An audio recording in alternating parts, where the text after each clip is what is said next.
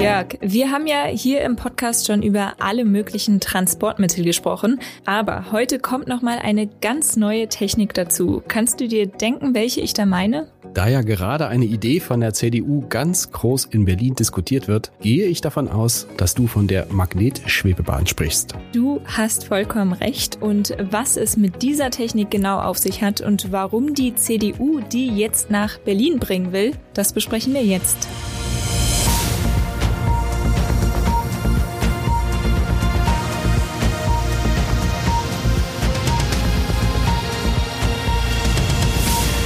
Damit hallo und willkommen zu einer neuen Folge unseres Shortcasts Erklär's mir, ein Podcast der Berliner Morgenpost. Mein Name ist Jörg Krauthöfer. Und mein Name ist Jessica Hanack und wir versuchen jetzt mal zu klären, was hinter der Idee einer Magnetschwebebahn für Berlin steckt und warum es dafür gerade auch so viel Kritik gibt. Lass uns doch nochmal grundlegend starten. Was ist denn das Besondere an einer Magnetschwebebahn? Wie funktioniert diese Technik? Also, wie der Name es schon verrät, spielen bei den Bahnen Magnetfelder eine Rolle. Die Züge rollen nicht direkt auf den Schienen, sondern sie schweben durch starke Darüber. Der Antrieb ist etwas komplizierter. Vereinfacht gesagt wird durch das Umpolen der Magnete ein sogenanntes Wanderfeld erzeugt. Dadurch wird der Zug vorwärts gezogen. Durch diese schwebende Fahrweise gibt es auch Vorteile. Die Magnetschwebebahnen sind zum Beispiel leiser und der Verschleiß ist geringer. Und was ist jetzt in Berlin geplant? Der Vorsitzende der CDU-Fraktion Dirk Stettner hat angekündigt, dass der Einsatz einer Magnetschwebebahn auf einer gut fünf Kilometer langen Pilotstrecke getestet werden soll. Die Strecke würde laut CDU 80 bis 100 Millionen Euro kosten und das Geld dafür könnte aus dem geplanten Sondervermögen für Klimaschutz kommen. In diesem Sondervermögen sind ja im ersten Schritt 5 Milliarden Euro eingeplant, um den Klimaschutz in Berlin voranzutreiben. Wo genau die Strecke langführen soll, wurde aber noch nicht gesagt. Und warum will die CDU jetzt eine Magnetschwebebahn testen, also noch ein weiteres neues Verkehrsmittel zu U-Bahn, S-Bahn, Tram und Bussen in die Stadt bringen? Die CDU benennt da eine ganze Reihe von Vorteilen, die die Technologie mit sich bringt. Dazu zählt der genannte Punkt, dass Magnetschwebebahnen leiser sind, aber auch, dass die Fahrzeuge autonom fahren können. Das ist laut CDU ein Pluspunkt, weil ja auch bei den Verkehrsunternehmen der Fachkräftemangel ein großes Thema ist. Mit den genannten 80 bis 100 Millionen Euro wäre die Strecke außerdem vergleichsweise günstig und könnte wohl relativ schnell gebaut werden. Ein bayerischer Hersteller wirbt damit, dass sich eine Strecke nach der Genehmigung in nur zwei Jahren aufbauen ließe. Allerdings, meistens ist es ja genau die Phase von der Planung bis zur Genehmigung, die so furchtbar lange dauert. Zumindest in Berlin. Jetzt hast du es schon angesprochen, dass nicht alle die Idee gut finden. Was sagen denn die Kritiker?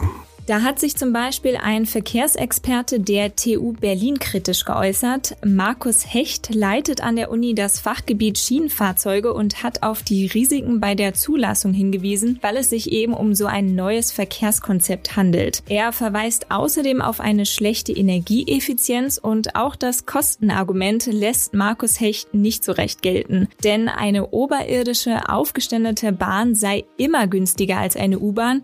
Deshalb müsse man also nicht nicht gleich eine Magnetschwebebahn bauen, sagt er. Der Berliner Landesverband vom BUND hat außerdem kritisiert, dass das Geld aus dem Sondervermögen für Klimaschutz für das Projekt genutzt werden soll. Das sei eine Verhöhnung von Menschen, die ernsthaft Klimaschutz schnell voranbringen wollen, sagt der BUND.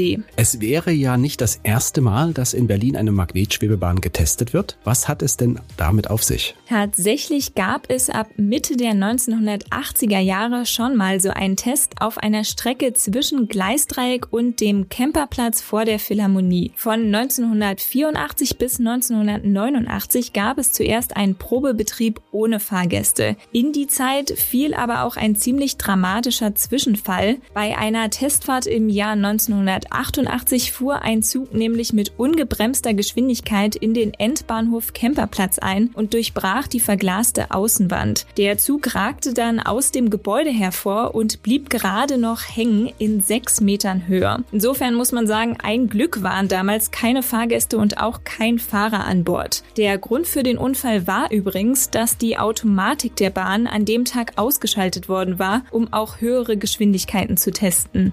Ab 1989 durften dann ja auch Fahrgäste in der Magnetschwebebahn mitfahren. Allerdings wurde der Betrieb ja schon zwei Jahre später eingestellt. Woran lag das?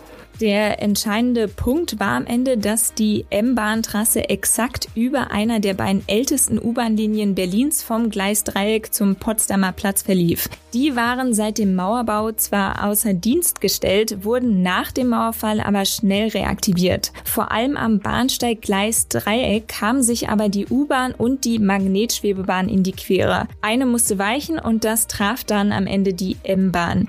Immerhin sollen aber rund zwei Millionen Menschen mit ihr gefahren sein. Und wenn man mal aktuell schaut, ist weltweit übrigens nur eine Magnetschwebebahn im Dauereinsatz. Das ist in Shanghai zwischen der Innenstadt und dem Flughafen der Fall. Dann schauen wir mal, ob wir auch in Berlin in den kommenden Jahren wieder eine Magnetschwebebahn fahren sehen. Ich bin gespannt. Danke für die Informationen. Sehr gerne und danke an euch fürs Zuhören und bis zum nächsten Mal. Tschüss.